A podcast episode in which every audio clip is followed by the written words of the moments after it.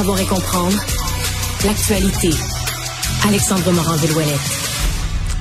Bonjour Alexandre. Salut Mario. Ça sonnait à la porte ce matin euh, chez certains euh, gros bons géants du monde criminel euh, québécois. Ouais, à la porte, voire même à la portière d'une voiture. Oui, parce que sur l'autoroute 50, là, ça n'a pas fait ding-dong à la porte. Ça a été un peu plus violent. Non, effectivement, c'est plusieurs perquisitions, quatre au total, quatre arrestations qui sont faites chez un ex-dirigeant du clan Risuto et trois influents membres des Hells Angels. C'est des perquisitions policières dans le cadre de deux enquêtes différentes. La première est en lien avec la récente tentative de meurtre qui a été commise contre le co-chef de la mafia Leonardo Risuto et l'autre, les trois autres, c'est des motards qui se retrouvent visés dans une vaste enquête anti-drogue. Et donc, c'est les policiers de l'escouade nationale de répression contre le crime organisé qui sont intervenus ce matin.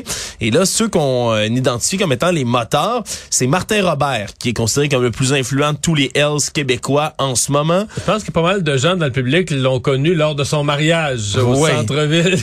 En été- 2018, qui avait été Oh, très médiatisé. ouais, médiatisé et spectaculaire. Là. Disons Ouais. que l'argent coulait à flot. Une euh, démonstration de force, là, ni plus Ouais, ni ouais. moins, là, des, des, du monde criminalisé.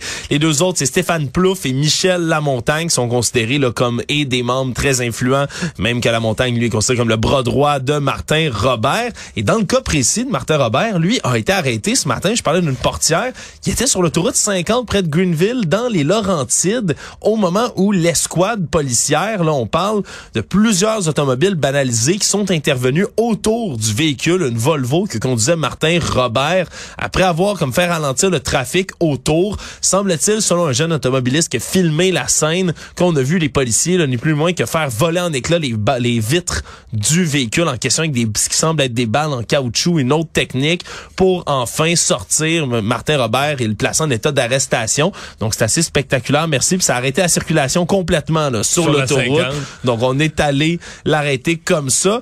Et pour ce qui est là de ce cas dans le dans le cadre de, la tentative de meurtre autour de Leonardo Risuto, c'est lui aussi là, un mafioso de longue date très connu, Francesco Del Balzo, qui lui habite à Laval, qui a reçu lui aussi la visite des policiers de l'escouade de répression contre le crime organisé. On le soupçonne d'avoir eu le culot de commander cette tentative de Mais meurtre. selon Félix Séguin, selon notre collègue Félix Séguin, M. Delbasso n'était pas chez lui. Donc la perquisition a eu lieu quand même chez lui parce qu'il vit plus à la maison, parce qu'il est revenu, il était en vacances dans le sud Ouais. pendant la, la tentative d'assassinat sur Leonardo Risuto.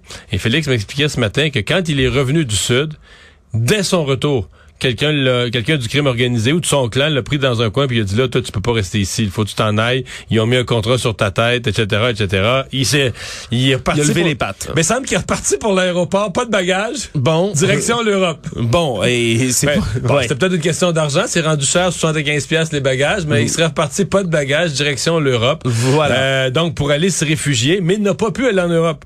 Ouais. Les policiers l'ont empêché.